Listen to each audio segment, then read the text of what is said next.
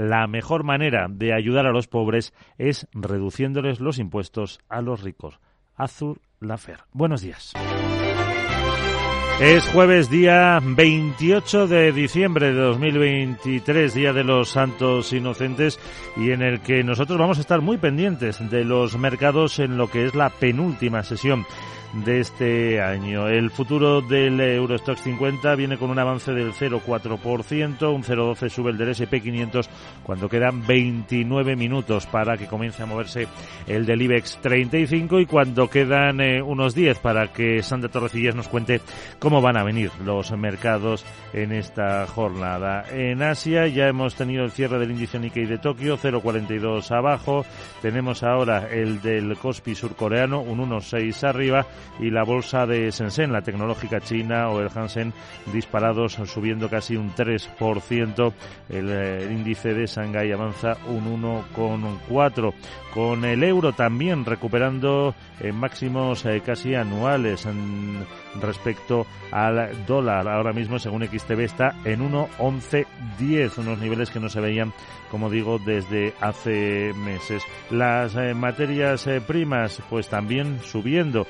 Onza de oro rozando los 2.100 dólares, el crudo americano en los 74 y el Brent muy cerquita de los 80 dólares el barril. En un día en el que también tenemos que seguir con el debate sobre las eh, cuestiones eh, que anunciaba ayer el presidente del gobierno Pedro Sánchez las eh, ayudas, la continuación de las ayudas, el cambio del impuesto a las energéticas, la prolongación de la tasa a la banca. Hablaremos con Diego Martínez, catedrático de Economía en la Universidad Pablo de Olavide de Sevilla e investigador de FEDEA. Luego lo contextualizaremos con Fernando Zunzunegui, con Juan José Rubio y con Ramón Tamames. Les preguntaremos dónde estaban hace 30 años con esa intervención de Banesto que nos contaba hace unos minutos Laura Blanco con Pedro Solves, de ministro de Economía del gobierno de Felipe González. En, un día también en el que, eh, pues eso, los impuestos son eh, protagonistas después de que Pedro Sánchez eh, anunciara algunos cambios en el de las energéticas.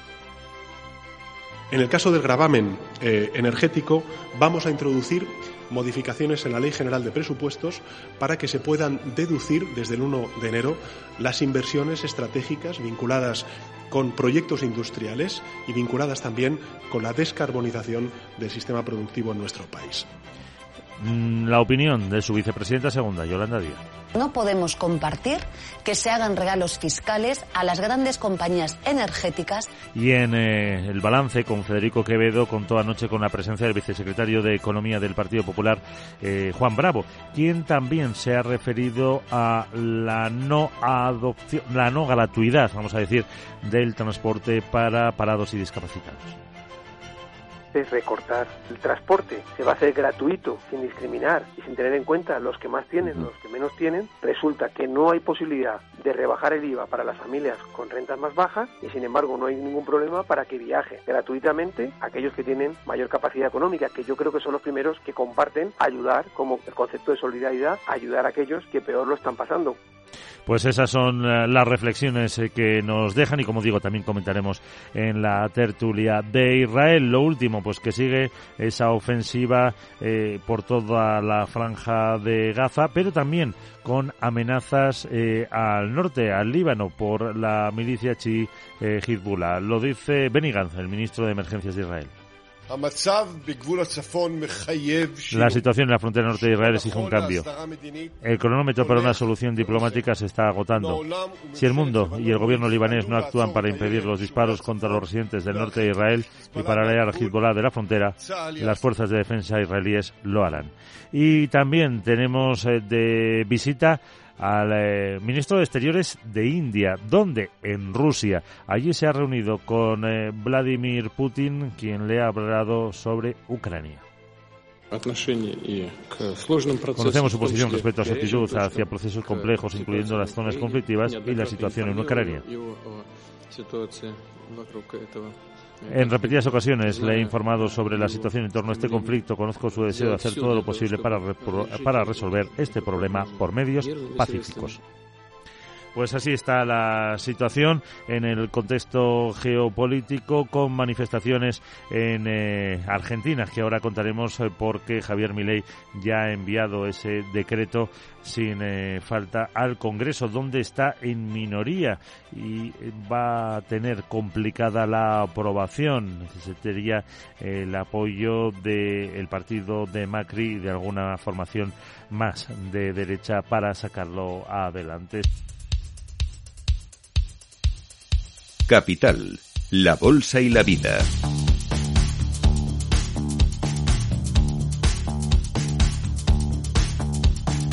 14 minutos para que se mueva el futuro del IBEX 35 y el del S&P 500 sube un poquito menos eh, que hace un ratito. Antes rozaba el medio punto, ahora está en el 0,39%. Aún así, Sandra, eh, parece que tendremos eh, hoy apertura al alza. Las bolsas eh, que siguen impulsadas por ese optimismo de los inversores ante el buen comportamiento de la inflación y la posibilidad de que los tipos de interés comiencen a bajar ya en Estados Unidos a partir del mes de marzo. Esto está prolongando el repunte de las acciones y también de los bonos, pero deja margen para la decepción. Josep Prats, gestor de Avante, pide cautela sobre la evolución de la inflación y los tipos de interés. Para aquellos que esperan grandes eh, y, rápidas bajadas de tipos, les diría que sean prudentes. Desde luego en la primera mitad del año nada y en la segunda mitad veremos y, veremos si son 25 puntos o son 50, pero no, no esperemos más y mantenimiento de tipos de interés por encima del 3% durante 2024-2025 con inflaciones que no estarán en el 2 sino que estarán más bien en el 3 es lo más previsible. En la misma línea se manifiesta Antonio Castelo, estratega de mercados de eBroker. Yo soy de los que creo que hay que mantener la cautela, o sea, yo no veo, ni mucho menos eh, la inflación eh, bajando de una manera eh, tan consistente como para que los bancos centrales empiecen a, bajar tipos ya, como algunos dicen, incluso en el primer trimestre del año. ¿no? La confianza en que los tipos de interés van a bajar el año que viene lleva también a que suba el precio de los bonos y bajen, por tanto, sus rentabilidades. En el caso del activo alemán a 10 años, el de referencia en Europa, ha descendido al nivel más bajo de este año, 1,88%. El estadounidense toca el nivel más bajo desde mediados del mes de julio, 3,79%. Y también son protagonistas hoy bancos y energéticas. Sí, porque los analistas y los inversores siguen calculando el efecto que tendrán en las empresas energéticas y en los bancos la decisión del Gobierno de mantener los impuestos a los beneficios extraordinarios un año más y su intención de hacerlos permanentes. De momento, Jorge del Canto, responsable de formación de Merisa Patrimonios, señala que la decisión no ha variado el rumbo de las cotizaciones. Yo creo que no tiene trascendencia. Los bancos ya estaban con un pequeño ajuste en general en BVA y en Santander y una reacción más acusada que veíamos en el resto, en Santander, Bankinter, CaixaBank o, o Unicaja.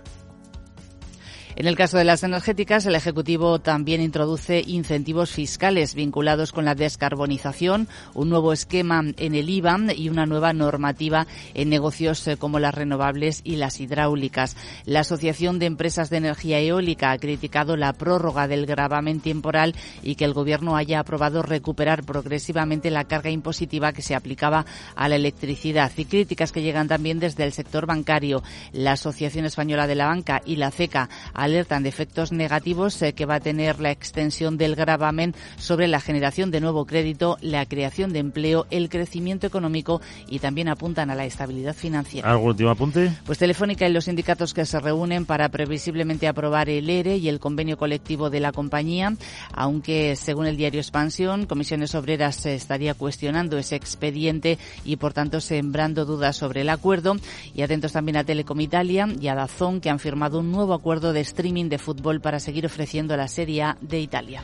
Gracias, Sandra. ¿Qué pasó en Wall Street?